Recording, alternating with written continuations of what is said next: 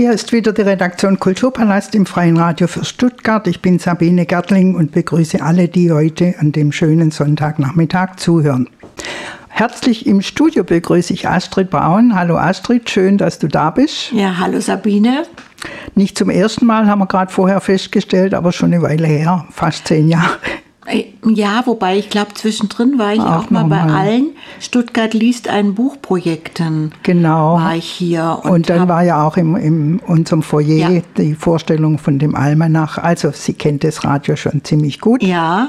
Es ist schön, dass ich nochmal hier sein so zum darf. Abschied. Ja. Astrid Braun ist auf den letzten Metern der Geschäftsführung vom Stuttgarter Schriftstellerhaus. Und dann heute geht es, wie gesagt, um 40 Jahre Schriftstellerhaus und 19 Jahre Geschäftsführung Astrid Braun. Wir haben uns vorgenommen, dass wir uns heute ein paar Ausschnitte anhören von der ja, Jubiläumsgala, die es im Hospitalhof gab am 18. September. Ja. Sehr schöne Veranstaltung. Und da wollen wir uns ein paar O-Töne anhören, die leider qualitativ nicht ganz so gut sind, wie ich es eigentlich möchte. Aber gut, ich denke, man kann sie trotzdem anhören. Dass wir überhaupt etwas senden können, müssen wir uns bei Michael Seehoff bedanken. Der hatte sein kleines Aufnahmegerät dabei als Gedächtnisstütze für seinen Blog, den er schreibt. Und er hat uns die Aufnahmen zur Verfügung gestellt. Und darüber wollen wir uns unterhalten und natürlich auch so über die Person Astrid Braun. Aber jetzt hören wir erstmal, was unser erster Bürgermeister gesagt hat bei diesem Jubiläum, der Herr Mayer. Heißt du Mayer? Dr. Mayer. Dr. Ja. Dr. Mayer ja. sogar. Okay. Das Stuttgarter Schriftstellerhaus wird 40. Eine stolze Zahl, vor allem wenn wir sie übersetzen übersetzen in die Anzahl der Gäste, die auf die Bühnen getreten sind, übersetzen in die Bücher und Werke, die präsentiert wurden und übersetzen in die Anzahl der Gespräche, vermutlich unzählige, die im Schriftstellerhause geführt worden sind. Durch das große Engagement des Lyrikers Johannes Goethen und des Architekten Johannes Welzel konnte am 4. Oktober des Jahres 1983 das alte Gebäude aus dem 17. Jahrhundert in der Kanalstraße 4 vor dem Abriss bewahrt werden und die Gründung des Stuttgarter Schriftstellerhauses dann auch offiziell erfolgen.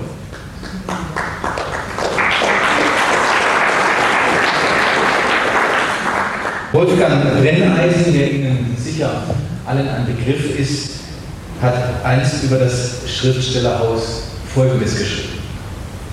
Ach, das Häusle ist schon recht als Heimstätte für die Literaten. Man stelle sich vor, die Residenzen würden getauscht, die Dichter also residierten im Rathaus und der Oberbürgermeister müsste seine Geschäfte im Häusle abwickeln. Das wäre eine verkehrte Welt. Nicht nur, weil den Dichtern in den Gängen, Büros und Sitzungssälen einfach nichts einfallen würde, wäre es nicht auch fatal, wenn eine vielköpfige japanische Wirtschaftsdelegation ausgerechnet zum Häusle geführt werden müsste. Souverän, so souverän sich der Oberbürgermeister aus, auch aus dem Fenster beugte, innen wäre ja nicht genügend Platz, ein großes Geschäft käme da nicht zustande. Nein, lassen wir es, wie es ist und klagen wir nicht. Diese Zeilen schrieb Brenneisen, als Manfred Rommel Stuttgarter Oberbürgermeister war. Rommel unterstützte die Gründung des Schriftstellerhauses wohlwollend, weil er das Potenzial dieses seinerzeit einmaligen Konzeptes erkannte und zu Recht der Leidenschaft und dem Antrieb von Dichtern und Schriftstellerinnen sein Vertrauen schenkte. Die Stadt stand somit von Anbeginn dieser neuen Einrichtung ideell, ideell und auch finanziell zur Seite und das tut sie auch heute noch und zwar aus voller Überzeugung. Denn Schriftstellerinnen und Schriftsteller leisten wertvolle kulturelle Arbeit, sind Mahner für Politik und Gesellschaft und gestalten so unseren öffentlichen Diskurs ganz maßgeblich mit. In den vergangenen vier Jahrzehnten hat sich das Schriftstellerhaus zu einer festen Größe in der Stuttgarter Literatur- und Kulturszene entwickelt und sich aber als zentrale Anlaufstelle für die hier und in der Region ansässigen Literaturschaffenden etabliert. Es ist ein, ein, Ort, an dem sich namhafte Autorinnen und Autoren, aber auch solche, die am Beginn ihrer Karriere sind, die Klinke in die Hand geben. 131 Stipendiatinnen und Stipendiaten fanden in den vergangenen vier Jahrzehnten im Schriftstellerraum, äh, Schriftstellerhaus Raum und Zeit zum Dichten Das Schriftstellerhaus wird getragen von einem interessierten Publikum, einer großen Zahl treuer Freundinnen und Förderer und einem sehr kleinen, hochmotivierten Team, das immer wieder neue Wege geht, um gute Texte zu vermitteln und schreibende sowie lesende Menschen zusammenzuführen. Es ist ein bemerkenswertes Beispiel für literarisches Engagement und daher versteht sich das Schriftstellerhaus aus gutem Grunde als Mittelpunkt des literarischen Lebens in Stuttgart. Einen bedeutenden Beitrag zu dieser Erfolgsgeschichte dieser bewährten Einrichtung hat die Geschäftsleitung haben Sie, liebe Frau Astrid Braun, geleistet. Mit Ihrer unermüdlichen Leidenschaft für Literatur und den vielfältigen Kooperationen zu den schreibenden Kultureinrichtungen, Buchhandlungen und Verlagen haben Sie großartige Lesungen und Projekte initiiert. Zu Gast hier im Studio Astrid Braun, noch ein paar Tage äh, offizielle Geschäftsführerin vom Schriftstellerhaus, im Moment aber in Doppelspitze. Ja, ja. Mit der, gemeinsam mit der Nachfolgerin. Wir wollen, oder ich möchte jetzt ganz gern so ein bisschen über deine Anfänge wissen. Als du damals angefangen hast im Schriftstellerhaus, war das ja in einer krisenhaften Lage. Ja, kann man schon so sagen. Ich meine, die Großkrise war schon 2003, aber das zog sich dann natürlich hin. Also es gab äh, eine große Kürzung äh, der, der Förderung, zumindest von Seiten der Stadt Stuttgart. Ähm, ja, und es wurde kritisiert, dass eben die Digitalisierung noch nicht weiter vorangeschritten ist. Und auch ähm, leider haftete dem Haus damals so etwas der, äh, der Duft an eine kleine exklusive Gemeinschaft mhm. zu sein, die sich nicht genügend öffnet in die Stadt hin.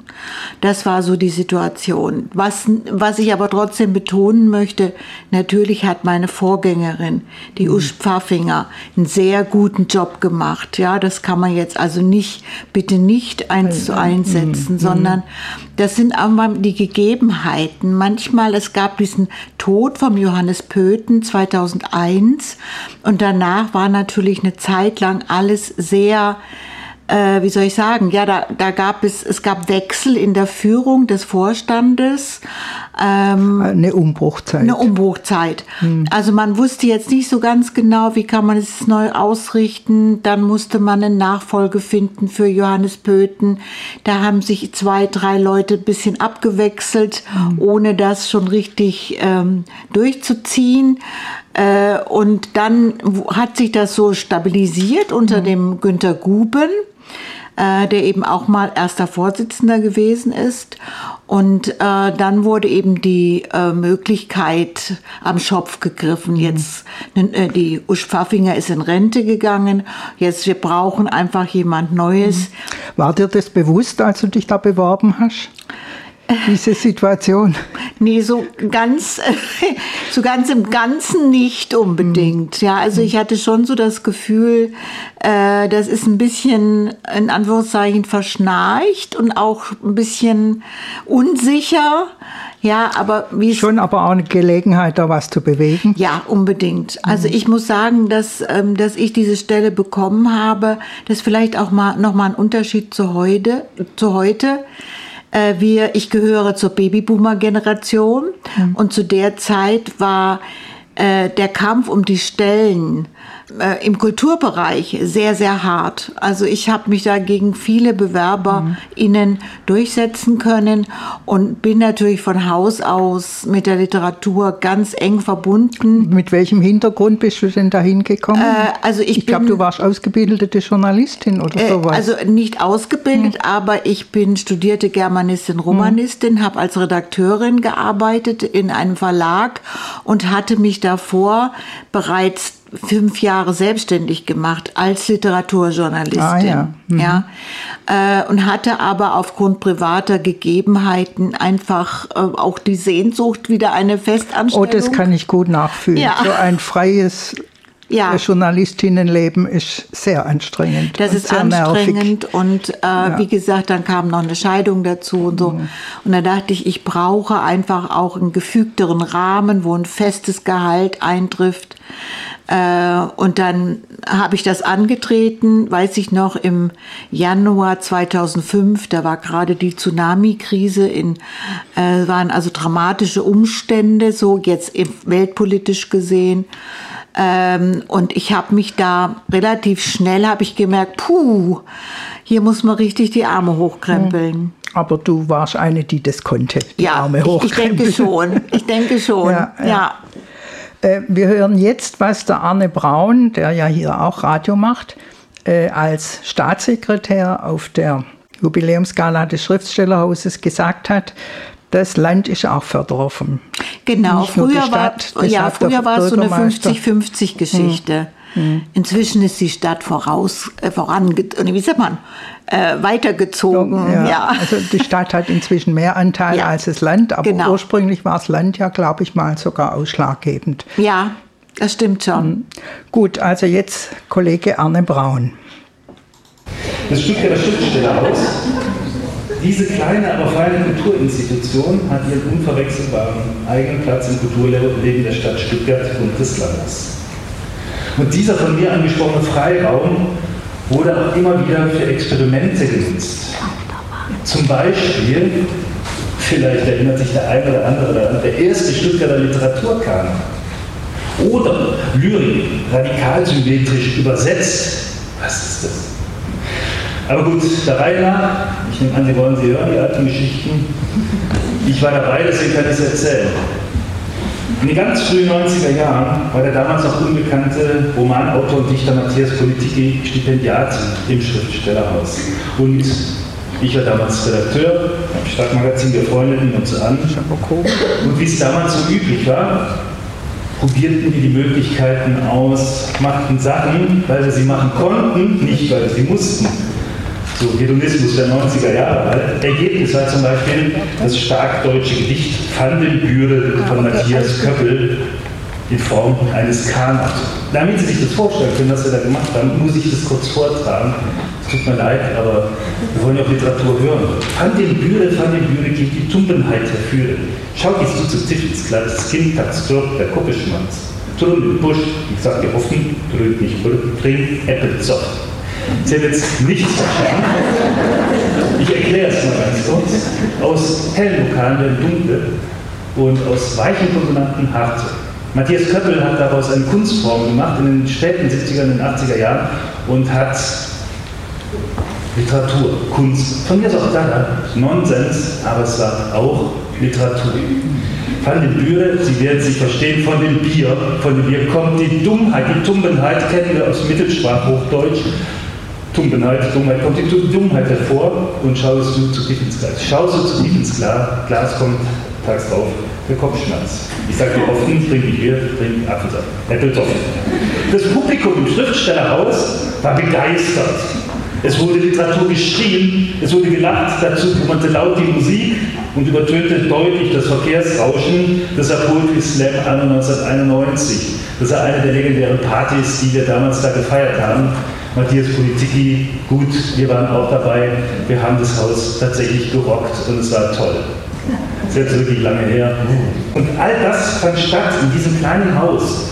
Den viel physischen Raum hat das, besonders, das besondere Haus der Autorinnen und Autoren nicht im Herzen der City eingezwängt zwischen der B14 und der Charlottenstraße in ein kleines Stück kostbarer Altstadt.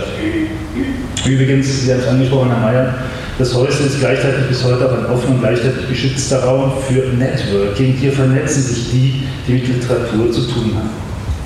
Liebe Frau Braun, als Nachfolgerin der Gründungsgeschäftsführung Sprachinger waren Sie fast zwei Jahrzehnte die Seele des Hauses, stets mit offenem Ohr für Autorinnen und Autoren. In Ihrer liebenswerten und kompetenten Art präsentiert, präsentierten Sie Literatur einem interessierten Publikum, sei es in Stuttgarter Wohnzimmern, in den sogenannten Salonlesungen, in der Kanalstraße selbst, im wunderbaren Ambiente des Hospitalhofes hier in Grün auf der Dornhalde oder auch online in schwierigen Zeiten während Corona. Oft begann die Zusammenarbeit mit einem Stipendium des Schriftstellerhauses oder mit einem Literaturstipendium des Landes, in deren Jury sie das Ministerium für Wissenschaft, Forschung und Kunst jahrelang bei der Auswahl unterstützten. Viele Autorinnen und Autoren hielten bis heute die Treue und diese kommen aufgrund der großen Wertschätzung ihrer Arbeit immer noch gerne hierher. Auch heute zur Feier des Jubiläums. Liebe Frau Bauern, in der Kanalstraße betreuten Sie mehr als 40 Stipendiaten und Stipendiaten und nicht nur diese, auch das Inventar wurde von Ihnen gekonnt betreut, jetzt musste mit dem Schraubenzieher, so wie ich hörte, mit großem Herzblut widmeten Sie sich auch dem Nachwuchs. Viele Schülerinnen und Schüler erhielten im jungen Schriftstellerhaus Handwerkszeug, den nötigen Freiraum und die Motivation für das freie Schreiben. Für die Älteren gab es Schreibwerkstätten zu Romanen oder autofiktionalen Schreiben.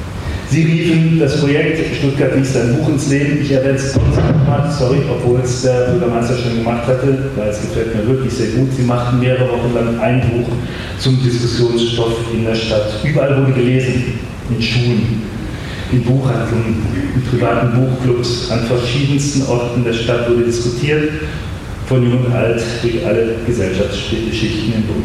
Selbst Bäckereien und Verkehrsverbünde beteiligten sich an der Idee, so muss Kultur sein für alle, was für eine tolle Idee.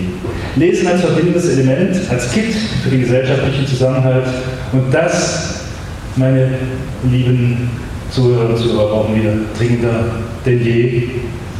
Schauen wir auf die aktuelle Lage hier und dort. Kultur ist unfassbar wichtig für den Zusammenhalt der Demokratie und unserer Gesellschaft. Soweit also Arne Braun auf der Jubiläumsgala 40 Jahre Stuttgarter Schriftstellerhaus.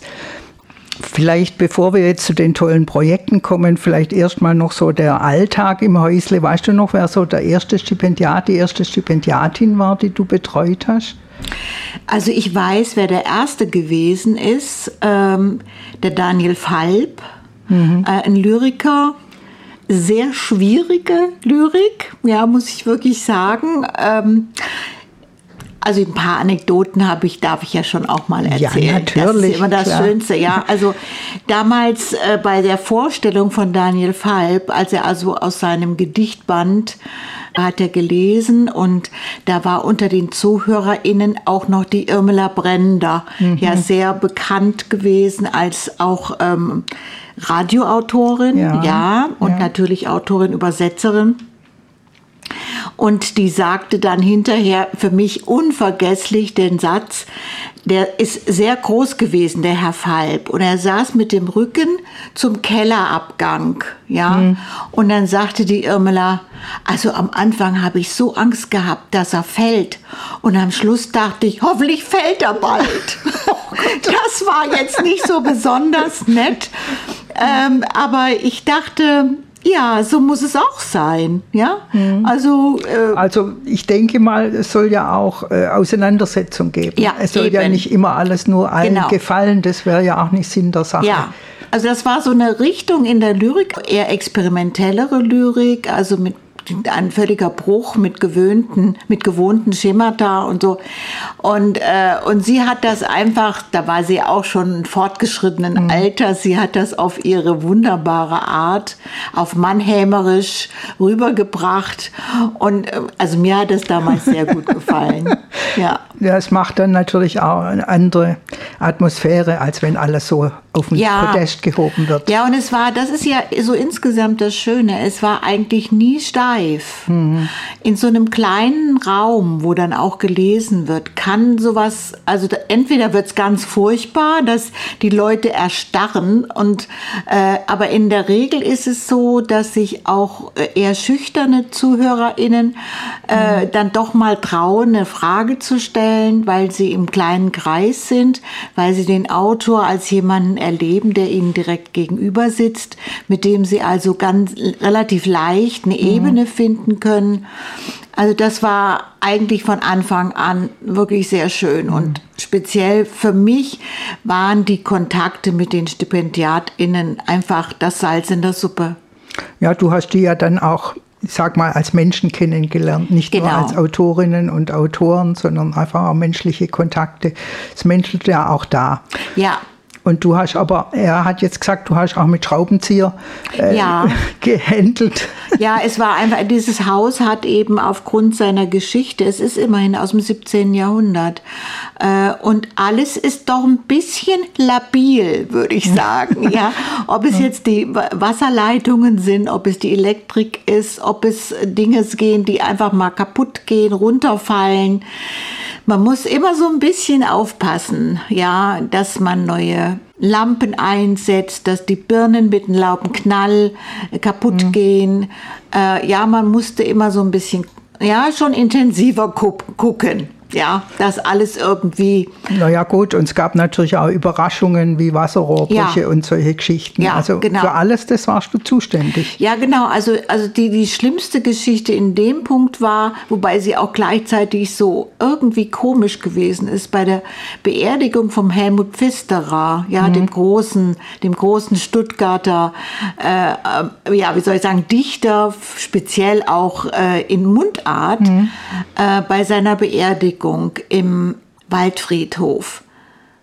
Und ich hatte, ich stand wirklich vor seinem, das ist jetzt nicht erfunden, ich stand vor seinem offenen Sarg und habe mich so von ihm verabschiedet. Ich mochte den sehr, den Helmut Pfisterer. Und da klingelt mein Handy und ich bin rausgegangen und dann sagte ein Gast, der im Haus war, Sie müssen, du musst sofort kommen, hier ist ganz viel Wasser im Keller unten. Und dann äh, bin ich weggesprungen von der Beerdigung und da stand, und das war kurz vor Weihnachten, das im Dezember, äh, und dann stand wirklich im Keller also ich würde mal sagen, fast bis zum Knie das Wasser, ja. Und dann dachte ich so, weil ich da im Wegspringen von der Beerdigung habe ich gesagt, lieber Helmut, ich weiß, du hättest da draus jetzt ein wahnsinnig tolles Gedicht gemacht, ja. Dem kann ich leider nicht so nacheifern, aber ich habe deine Stimme im Kopf und ich weiß, du verzeihst mir, wie ich jetzt hier von dir wegspringen muss. Also das, ja, musste die Feuerwehr kommen, auspumpen, also es Meine war, Güte. ja, es war sehr unangenehm. Dramatisch, ja. Ja, ja. Aber das zeigt auch so ein bisschen die Bandbreite deines Jobs. Ja. Also einerseits, äh, ja, Auseinandersetzung mit Literatur. Bist du auch bei den Bewerbungen in der Jury mit? Ja, bin ich auch, ja. Also, da muss man dann ja auch beurteilen oder sich auseinandersetzen mit den Texten, die da kommen, bis zu Wasserschaden äh, Ja. managen. Das merke ich jetzt so in der Übergabe. Also meine Nachfolgerin, die Janina Hecht, äh, die ich an dieser Stelle sehr gern grüße, die sagt auch immer, Mensch, sag mal, das ist ja irgendwie alles. Ja, und ich kann dem nur zustimmen. Es ist irgendwie alles. Aber es ist das, was es natürlich auch ähm, abwechslungsreich macht und vor allen Dingen, also man ist nicht nur so der, der Hocker äh, am Schreibtisch, der kluge Sachen liest, sondern man muss auch blitzschnell reagieren. Und also für mich persönlich und ich glaube auch für meine Nachfolgerin ist das eine sehr, sehr gute Sache, weil man ist einfach im Leben. Ja, und man kann natürlich verschiedene Fähigkeiten, Talente Ja, einbringen. Ja. Und wie gesagt, dich auch mit den Texten auseinandersetzen. Als Literaturliebhaberin ist dir das wahrscheinlich relativ leicht gefallen. Ich Ja. habe immer bewundert, wie du die Einführungen gemacht hast, wenn du, wenn es Lesungen gab im Häusle und du die Stipendiatinnen und Stipendiaten vorgestellt hast. Das hast du immer sehr einfühlsam und sehr ja, Ja, fundiert gemacht. Ja, ich meine, das war so, das war so das Herzblut. Ne? Mhm. Ich meine, man hat ja, äh, wenn es gut läuft in einem beruflichen Leben, hat man von allem etwas. Ja, und ähm, es gibt dann Sachen, wo man eher so denkt, ach nee, das jetzt schon wieder. Aber es gibt auch viele Dinge, wo man denkt, ach ja, toll, das war jetzt richtig schön. Ich glaube, es gibt keinen Job, der nur Freude macht und Ja. selbst das würde irgendwann langweilig. Ja, Also- das glaube ich auch. Das glaube ich auch. So von außen betrachtet, finde ich, sind drei Sachen, die deine Ägide geprägt haben. Das ist einmal natürlich die Salonlesungen und dann die Stuttgart liest ein Buch, Aktionen, unglaublich. Und dann zum dritten auch das Heranführen von jungen Menschen ans Schriftstellerhaus. Ja. Fangen wir mal an bei den Salonlesungen. Wie kam es zu der Idee und wie, wie hast du Mitstreiterinnen gefunden? Ja, wenn wie die jetzt ganz ursprüngliche Idee, also ich hatte immer so das Gefühl, weil natürlich manchmal hat man ja auch ein bisschen gehadert mit der, Bekle mit der engen Situation im Schriftstellerhaus. Mhm. Da hast du nie so ganz viele Menschen gehabt und so und konntest nicht so wirklich ausstrahlen äh, mit einer großen Lesung und so. Das war ja immer so ein bisschen schwierig. Und dann war, glaube ich, so ein Impuls, wo ist ein Format, was das, was wir im Inneren verkörpern, nach außen bringt. Und dann war es eigentlich so ein Schritt äh, zu, äh, zu überlegen, Mensch, wir können diese Situation, die wir hier im Haus haben, ja simulieren, indem wir in private Bereiche gehen. Mhm. Es gibt ja in Stuttgart sehr viele Menschen, die äh, ganz, ganz schön wohnen oder einen schönen Garten haben oder ihr Atelier nutzen können.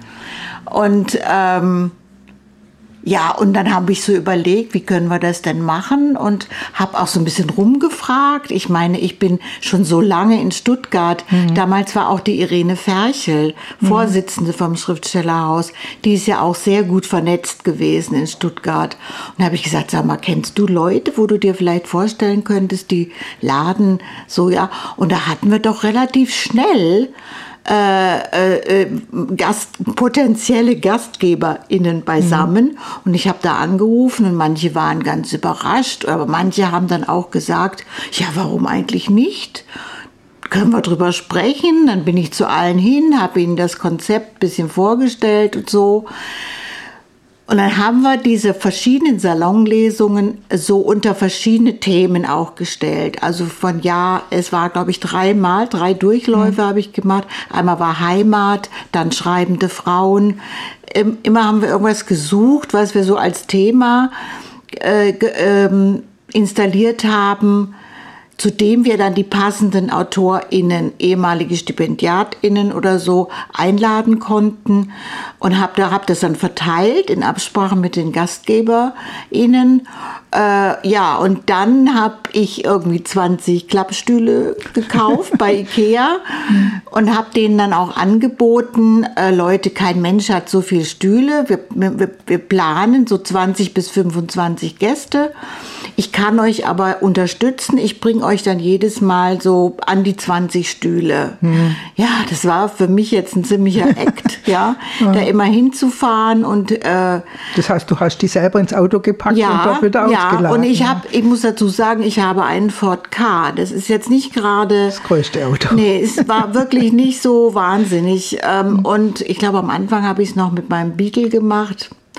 Ähm, aber egal wir, es, es, meistens gehen die Dinge, sie gehen einfach.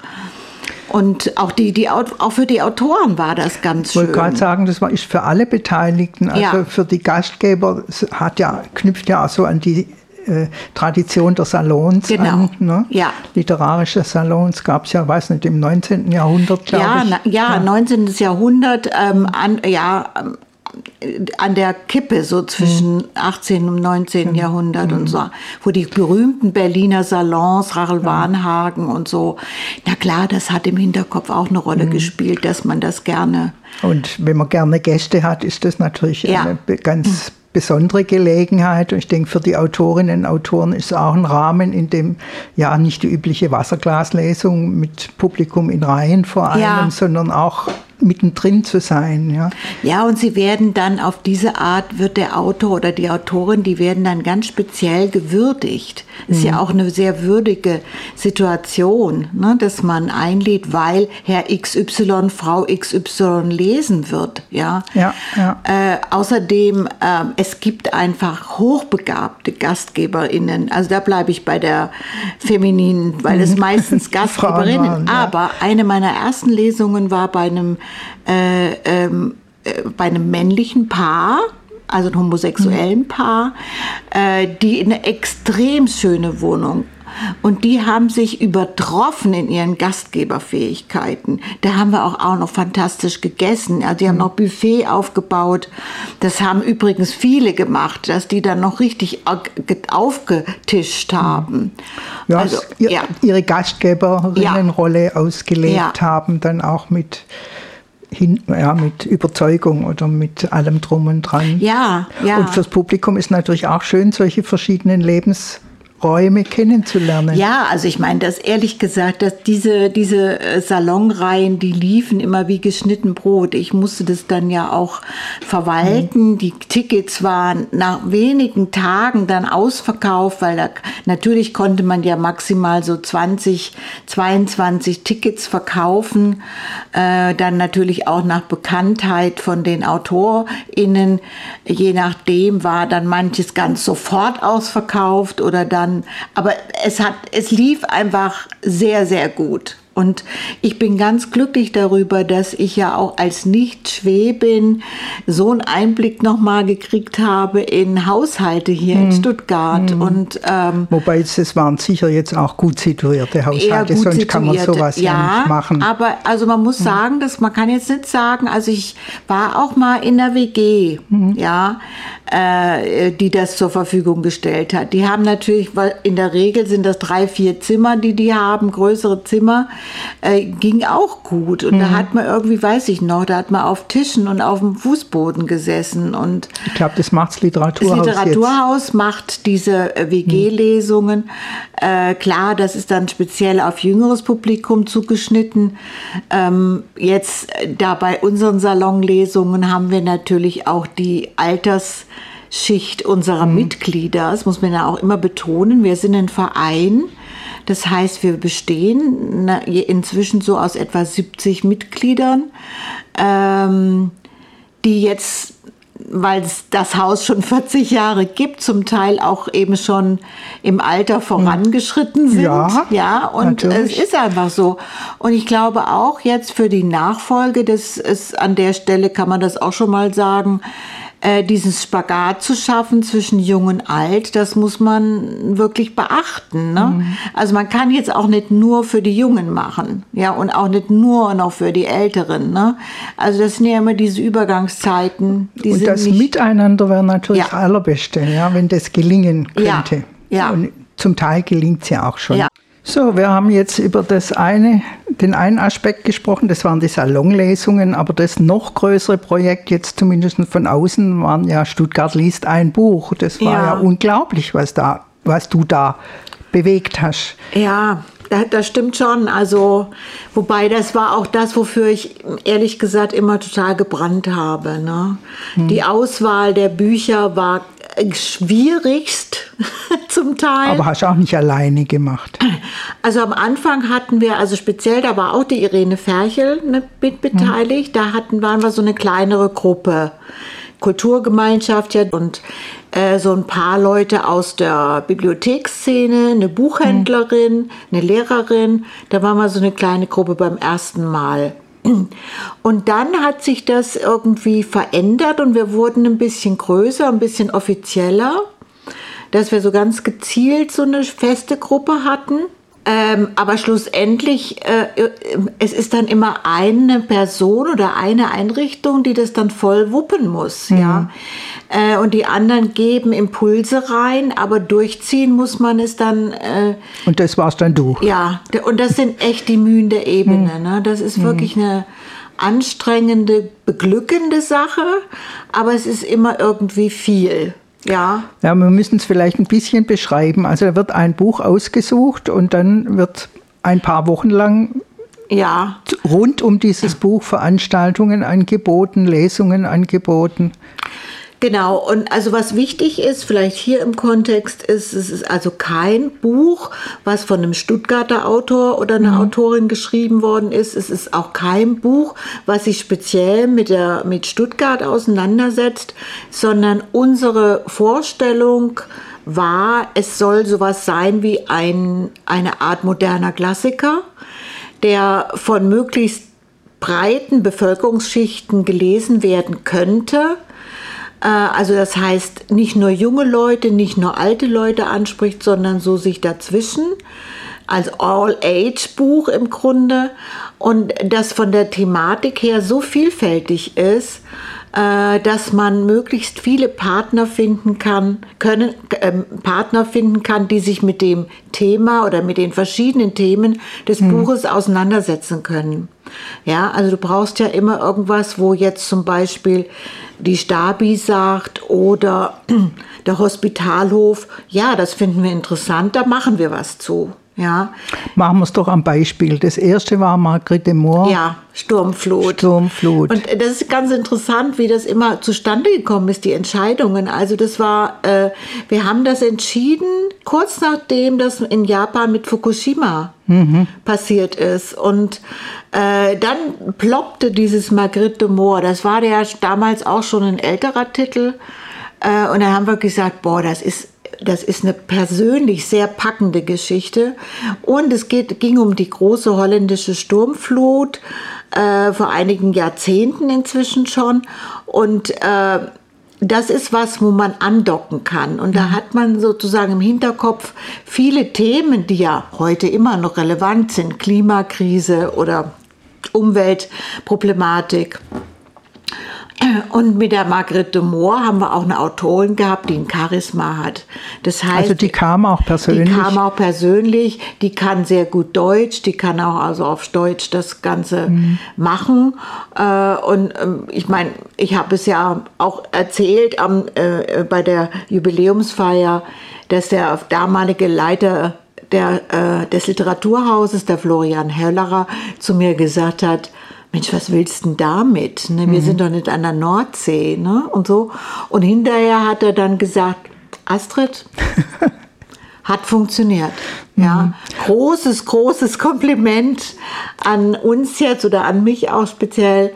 Ähm, das war also ein sehr, sehr guter Einstieg. In, mhm. Und wir waren in der Musikhochschule muss man auch erwähnen. Wir haben immer wunderbare Partner gefunden, die dann auch bereit waren, so was Größeres mitzutragen. Dann das nächste Mal war es dann mit Schalansky, da hat die Stadtbibliothek gesagt. Das war der Hals der Giraffe. Hals der Giraffe. Ja, sehr umstritten, weiß ich noch. Äh, uh. Da geht es um eine DDR-Lehrerin. Ja, genau. Ja, ja. Also und so, wenn es um Lehrer geht und so ist die Erregungswelle ist immer relativ hoch.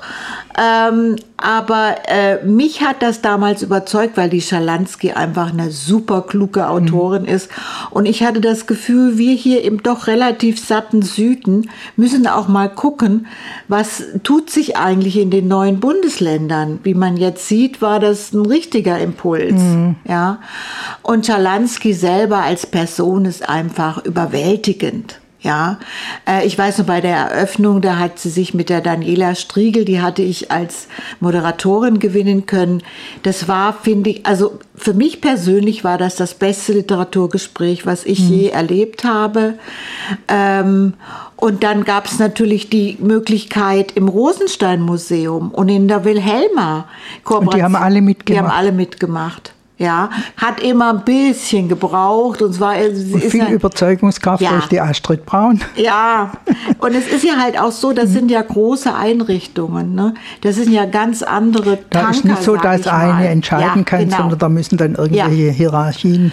Aber die sind echt, also Wilhelma damals hat so eine Führung im Giraffenhaus. Gut, sowas ähnliches machen hm. die natürlich schon häufiger. Aber immerhin, wir konnten sagen, da ein hm. Tag im Giraffenhaus.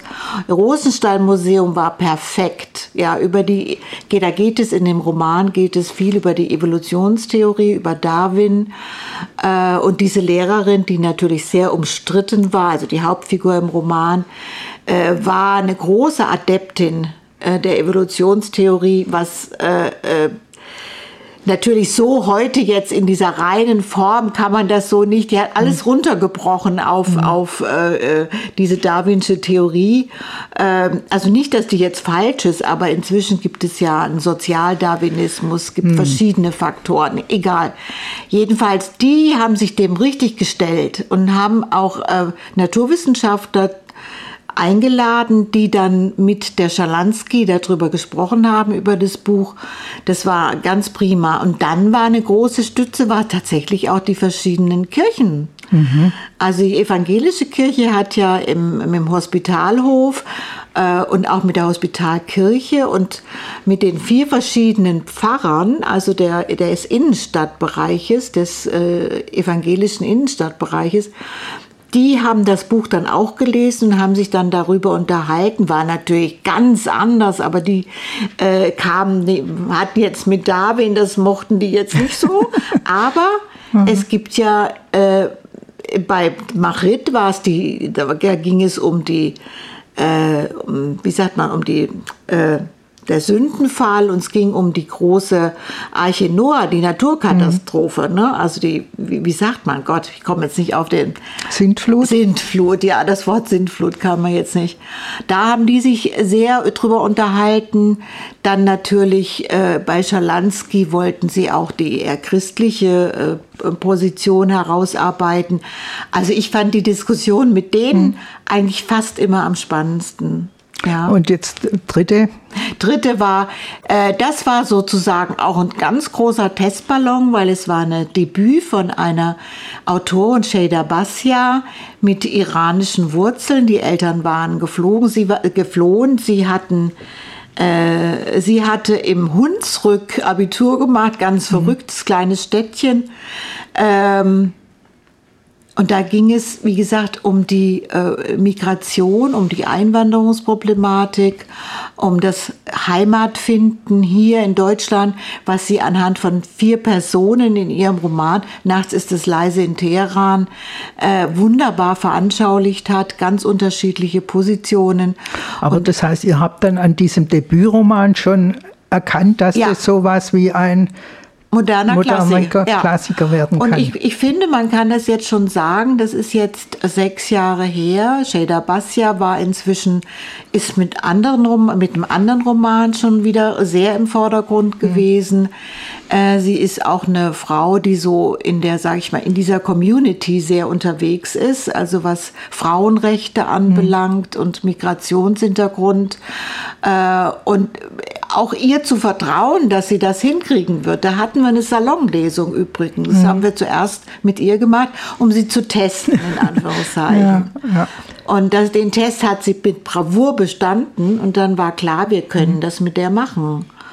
Ja. Ich finde es schon spannend, dann solche Diskussionen auch in andere Kreise zu tragen. Also ja. nicht nur unter den Literaturinteressierten, sondern du sagst ja Kirche oder Museum oder sonst was. Und äh, also noch ein, um noch einen Bereich hm. zu nennen, weil ich denen unendlich dankbar bin, weil das auch immer ganz tolle Abende waren, ist das C.G. Jung Museum. Ah, ja, ja, Also das hm. tiefenpsychologische. Und die, der, äh, ähm, der äh, einer Person aus diesem ähm, C.G. Jung Institut habe ich äh, immer die Bücher in die Hand gedrückt und habe gesagt, wie würden Sie das mit C.G. Jung Elementen auch mhm. erklären und was gibt es da, wie sind die Persönlichkeitsstrukturen und so. Immer völlig überwältigend für mich auch, ne? wie die dann in die Strukturen reingehen, in die Charaktere reingehen. Das fand ich jetzt auch sehr interessant. Also speziell bei Romanfiguren ist das immer im mhm. Hintergrund. Mhm. Wie ist die Psychologie der Figur? Ja. Das heißt dann auch Bereicherung für dich oder für die, die den Roman schon gelesen hatten. Ja, hm. ja auch immer wieder zu erleben, was machen andere Menschen damit. Ja, ja. Auch mal Kritik. Hm. Ja, also bei Schalansky gab es viel Kritik, ja, weil das ist, war interessant jetzt auch für mich als Literaturwissenschaftlerin. Wie schafft man es, dass ein Buch mit einer unsympathischen Hauptfigur hm. so gut werden kann? Weil das die meisten Menschen mögen keine unsympathische oder nur eine unsympathische, wo es dann, dann so ein, ein Gegengewicht. Ja. ja. Und ähm, und das muss man auch sehen. Wie hat die das gemacht? Wie hat mhm. das funktioniert? Ja, das fand ich jetzt dann auch persönlich ganz spannend. Den Arno Geiger haben wir noch nicht. Ja, weil bei Arno, da muss ich immer ein bisschen aufpassen, dass ich nicht fast anfange zu weinen, weil das einfach so überwältigend gut war.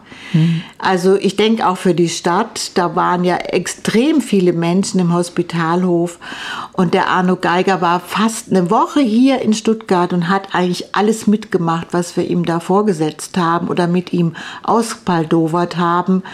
Äh, das war einfach super gelungen. Mhm. Entschuldigung, ich habe jetzt auch einen kleinen Räusperer. ähm, da war es ging natürlich äh, nochmal um den Zweiten Weltkrieg und Titel haben wir noch nicht genannt. äh, ähm, äh, unter der Drachenwand. Jetzt, ja. ja.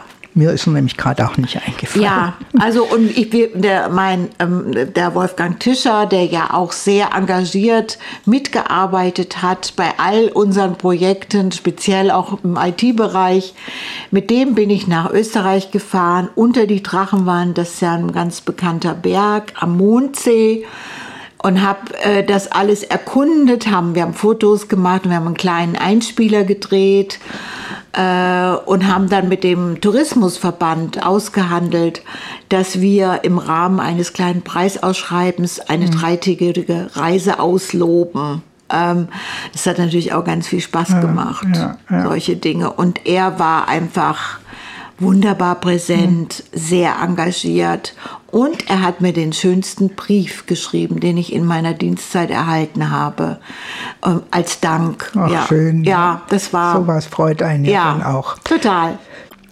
Wir sind noch bei der Zeit, die Astrid Braun im Schriftstellerhaus, äh, die Projekte, die sie in ihrer Zeit hier bewegt hat. Und da war eins auch, äh, Junge ans Schriftstellerhaus herzuholen. Du hast ja gerade auch beschrieben, der Verein äh, ist immer älter geworden, 40 Jahre. Mein gut, ich bin damit auch älter geworden, du auch. Ja, ja. Aber ein Verein oder so eine Einrichtung kann ja nicht weiter existieren, wenn nicht Nachwuchs da ist. Ja, also da haben wir einfach das große Glück, dass der jetzige erste Vorsitzende des Vereins, der Moritz Heger, eben ähm, Lehrer ist am Gymnasium, an einem Gymnasium, am ähm, Gott, jetzt komme ich nicht auf den Namen. Also es ist äh, das Heidehof-Gymnasium, Entschuldigung. Ähm, und äh, der hat natürlich einen Draht und der hat gesagt, na ja, wir könnten doch eigentlich mal was machen. Muss ich jetzt sagen, kam von ihm der Impuls für junge Leute, für SchülerInnen so ab 14, 15 bis sagen wir 20, äh, die bei uns so eine kleine Textwerkstatt bekommen. Die müssen sich mit Texten bewerben. Äh, und wir machen dann so einmal im Monat, zwei, drei Stunden, arbeiten wir mit denen an Verbesserung ihrer Art zu schreiben. Also im Grunde genommen Creative Writing für junge Leute. Ähm, das ist immer gut und schön. Das große Problem ist immer, wie kommst du an die dran? Ja, und da haben wir übers Regierungspräsidium Verteiler irgendwie bekommen und haben alle Gymnasien in Stuttgart, um Stuttgart, um Stuttgart herum, auch in den Außenkreisen, haben wir dann eingeladen, haben wir so Karten hergestellt äh, und haben da Werbung gemacht. Und die haben sich dann beworben mit Text, also weiß ich auch, kamen auch immer erstaunlich, doch so ungefähr 20 Leute haben sich dann beworben. Und zehn davon wurden ausgewählt und die waren dann tätig in dieser Schreibwerkstatt.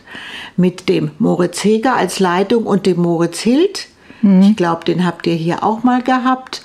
Äh, äh, zwei wunderbare äh, Personen, die natürlich auch das pädagogische Geschick mitbringen, um mit jungen Leuten zu arbeiten. Und Ich denke, dass viele junge Leute schreiben, aber die Ja. halt bisher den Ort Schriftstellerhaus nicht für sich entdeckt hatten. Genau. Also und da setze ich auch ganz, ganz viele Hoffnungen an meine Nachfolgerin, an die Janina Hecht, die in, in eine andere Generation ist und da viel mehr Zugang hat auch, dass die sich noch mehr Dinge einfallen lassen wird, um jüngere Leute mit dem Haus vertraut zu machen und auch mit den Möglichkeiten, die sie da haben. Ja, also weil Schreiben ist schon eine Sache, die man natürlich allein am Schreibtisch machen muss. Äh, aber der Austausch über Texte, der braucht immer Öffentlichkeit, ja. Und äh, wie Vielleicht erstmal einen geschützten Rahmen geschützten und dann, Rahmen und dann, um genau. den Schritt weiterzugehen Genau, in wirklich genau. die Öffentlichkeit. Ja. Und ähm, ich denke, das hat ja auch, also das Kulturamt hat das dann viermal hintereinander jetzt schon genehmigt. Und wir sind im Moment an einer Verstetigung. Also wir haben jetzt läuft ein Antrag jetzt im jetzigen, den jetzigen Doppelhaushalt, äh, dass wir da noch mal eine kleine äh, zusätzliche Erhöhung bekommen, damit wir das wirklich jedes hm. Jahr so machen können. Erstmal. Das wäre uns wichtig. Inzwischen haben wir dann auch so ein Alumni-Wochenende eingerichtet, mhm. äh, weil es ist ganz interessant. Die bleiben dann manchmal auch über ihr Ende der Schulzeit dem Haus verbunden Schön, ja. und untereinander. Und die haben wir jetzt mal zu einem Wochenende zusammengeführt und da haben mhm. sie auch wieder miteinander gearbeitet und ähm, ja, dass man so wie so, so einen Kreis äh, aufbaut, mhm. ja, die übers Schriftstellerhaus mit dem Schreiben in Kontakt kommen, ihr Schreiben verbessern und wer weiß, vielleicht wird ist da der nächste oder der oder ja. die nächste größere Autorin dabei und im kann. Sport macht man sowas ja auch, ja. dann sollte man es in der Literatur ja, also vielleicht die sogenannte Nachwuchsförderung, genau. ja, die brauchen wir in jeder Beziehung. Dann war ein großes Projekt auch noch die Digitalisierung und natürlich die Überwindung der Corona-Zeit. Ja, also äh, boah, das war bin, auch eine Herausforderung, ja, oder? Ja, es war richtig schlimm. Man muss es wirklich sagen. Also was geklappt hat, waren natürlich die Stipendiatinnen. Also wir haben dann das sogenannte, das Wort ähm, Hausgemeinschaft, oder wie sagt, wie, wie hieß das, das spezielle Wort? Ich glaube Hausgemeinschaft. Hausgemeinschaft, ja. Also wir haben uns dann immer wieder zusammengefunden äh, mhm. und haben das auch nach außen so kommuniziert. Die hatten ja ihre abgeschlossene Wohnung und deswegen konnte ich auch immer im Büro arbeiten, musste also so gut wie nie ins Homeoffice gehen macht in dem Haus auch gar keinen Sinn. Sowas wie Homeoffice ist irgendwie schwierig. Ja, ähm, natürlich gab es zum einen die Möglichkeit, dieses Geld zu beantragen, um ein Tonstudio einzurichten. Das war natürlich in der Corona-Zeit, war zum Beispiel der Einkauf von Geräten. Das ging ja alles nur digital, man hm. konnte es nur per Internet machen. Also nicht in den Laden gehen und sagen, ich hätte gerne das Mikro, hm. das hm. und so das, das war schon schwierig genug. Dann musste man, um dieses Geld zu bekommen, zum Beispiel jedes kleine Kabel in, musste man drei verschiedene Angebote vorlegen. ja. Also es war wirklich ein Albtraum. Also irgendwann haben und ihr musstet ja auch umbauen, damit ja. ihr überhaupt Platz dafür habt. Ja, also es war, wir haben es so gemacht. Wir haben zuerst die ganzen Geräte bestellt. Also Herr Wolfgang Tischer hat mir da natürlich extrem geholfen.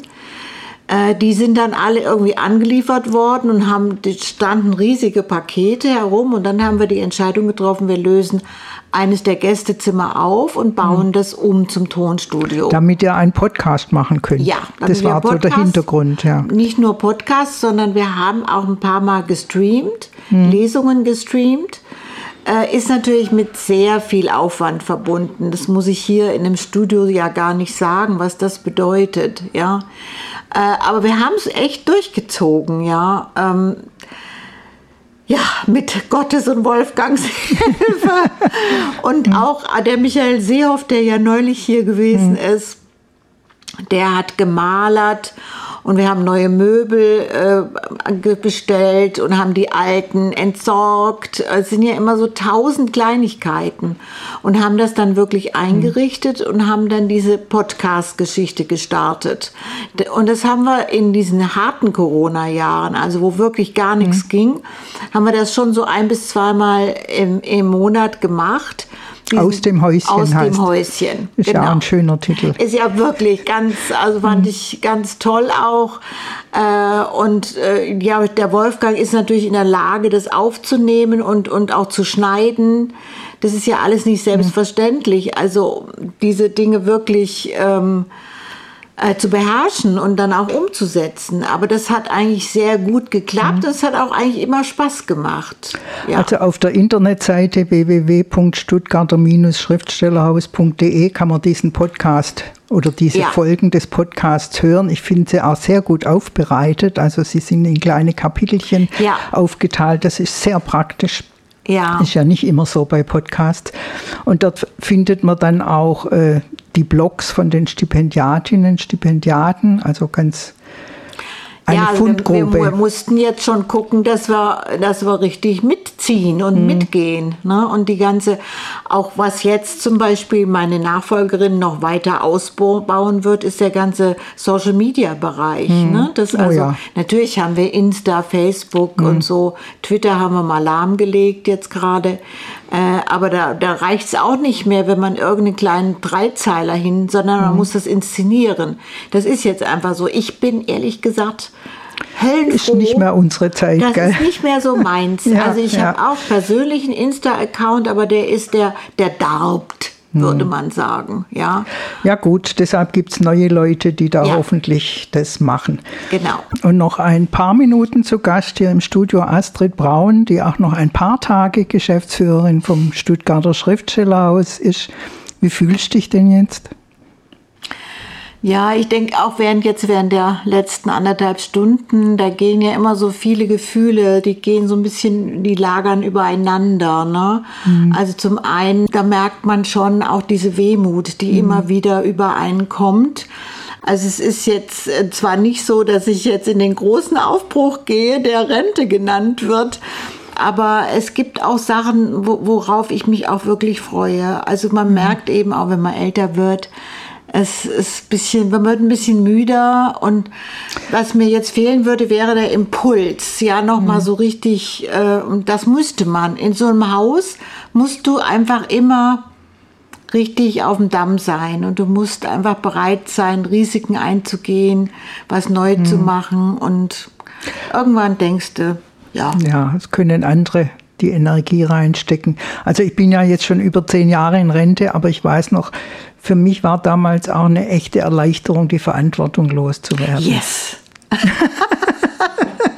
ja. Man hat einfach nicht mehr die Energie, auch nicht mehr die äh, Innovationskraft. Genau.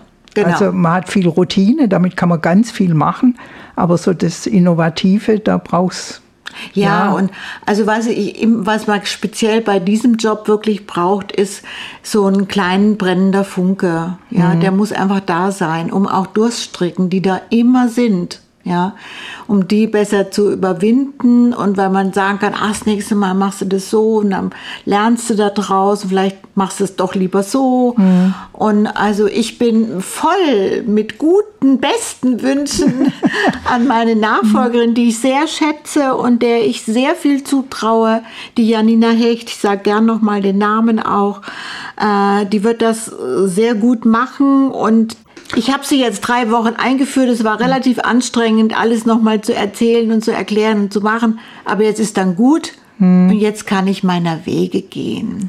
Kannst loslassen. Ja. Genau. Wobei manches wird ja auch weitergehen. Ich denke, das ist auch ein ganz gutes Gefühl. Also ich glaube, es wird wieder Stuttgart liest ein Buch geben. Ja, es steht, ich kann es so nicht sagen, aber tatsächlich mhm. steht das Buch auch schon fest. Äh, sie wird da jetzt voll reingeworfen in diesen mhm. Strudel der, zu, der vielen Dinge, die dazu berücksichtigt werden müssen. Ähm, aber wird alles gut. Mhm. Genau. ja. Und das junge Schriftstellerhaus wird ja. auch weitergehen. Ja, der neue Jahrgang ist jetzt gefunden, waren auch wieder viele Bewerbungen und die starten jetzt, ich glaube, kommende Woche oder überne ja, kommende Woche starten sie durch. Äh, geht auch weiter. Dann ist der Stipendiatinnenjahrgang für 2024 schon gefunden, wo es auch eine wunderbare Sache gibt. Kann ich auch noch, will ich auch noch nicht verraten. Ähm, also von daher es geht weiter. Ja. Und es ist ja auch ein ganz gutes Gefühl, wenn ja. man was, was, wo ja schon Herzblut drin hängt, ja. aber wenn man sieht, das Kind hat laufen gelernt ja, genau. und wird jetzt seinen Weg Aber wie gesagt, ganz wichtig für alle Menschen, die das jetzt vielleicht hören und es ist total wichtig, sich mit dem Abschied auseinanderzusetzen hm. und sich anzufreunden und nicht so zu kleben, auf keinen Fall kleben weil es gibt genug Menschen, die eine Position ebenso gut, wenn nicht sogar besser ausfüllen können. Ja, als neue, selbst. neue, neue Impulse, Impulse, bringen. Genau. Ja, genau. Ja. Und ich denke mal, du wirst dem Häuschen schon auch irgendwie verbunden bleiben. Ja, also hm. zum Beispiel mache ich bis Ende des Jahres mal sicher noch die Buchhaltung ja, und guck, den Jahresabschluss. Auch das ja. ein Aspekt, den wir bisher noch gar nicht, ja. außer bei den Verwendungsnachweisen. Ja, ja. ja. Noch also das mache ich also richtig hm. gerne und auch speziell für meine Nachfolgerin, hm. weil die hat jetzt sehr viel zu tun am Anfang, um sich mit allem gut vertraut zu machen und ja. Also die Zeit reicht jetzt leider nicht mehr, um einen Ausschnitt aus dem Podcast aus dem Häuschen äh, zu bringen, aber das kann ja jeder auf der Internetseite, ich sage es nochmal, www.stuttgarter-schriftstellerhaus.de sich selber anhören. Ich möchte nochmal um Entschuldigung bitten für die schlechte Qualität der Mitschnitte aus der Jubiläumsgala. Daraus habe ich jetzt noch einen ganz kleinen Ausschnitt. Aber erst noch vielen Dank für den Besuch hier im Studio. Ja, sehr gerne. Alles Gute für dich. Du ja, wirst deinen Weg finden und du wirst, ja, ja, mit deinem Optimismus und deiner Lebendigkeit irgendwas weitermachen. Absolut. genau. Ja. Okay, also jetzt noch ein kurzer Ausschnitt aus der Jubiläumsgala. Es war nicht leicht, das Haus nach einer Schwächeperiode wieder auf Kurs zu bringen. Aber ich war persönlich genau da, wo ich hingehöre. Ins literarische in die Literatur, für die ich brenne. Ich konnte mit dem arbeiten, was mir am meisten bedeutet. Mein Salz in der Suppe, die Menschen, vor allem die StipendiatInnen, die AutorInnen. Was für großartige Stunden habe ich mit vielen von ihnen verbracht, viel gelacht und so viel von ihnen gelernt. Beim Abschied persönlich so manches Tränchen vergossen. Ich möchte mich auch bei den Menschen aus den anderen literarischen der Stadt bedanken. Danke an Stefanie Stegmann, die sich ganz nach hinten verzogen hat. An Katinka Oenninger von der Stadtbibliothek. An Uta Kutter und ihr tolles Mitarbeiterteam von, von der Akademie für gesprochenes Wort. An Reinhard Schmidhäuser, ich habe irgendwie, glaube ich, da, da ist er, aus dem Garnisonsschützenhaus äh, wir haben uns ja über Corona getragen. Ne? Ohne das Garnisonsschützenhaus hätten wir ja wirklich einigermaßen einpacken können. Und alle Einrichtungen und Buchhandlungen, die uns und mich nicht nur während der Zeit von Stuttgart liest ein Buch äh, unterstützt haben. Ich habe es genossen, mit euch zusammenzuarbeiten.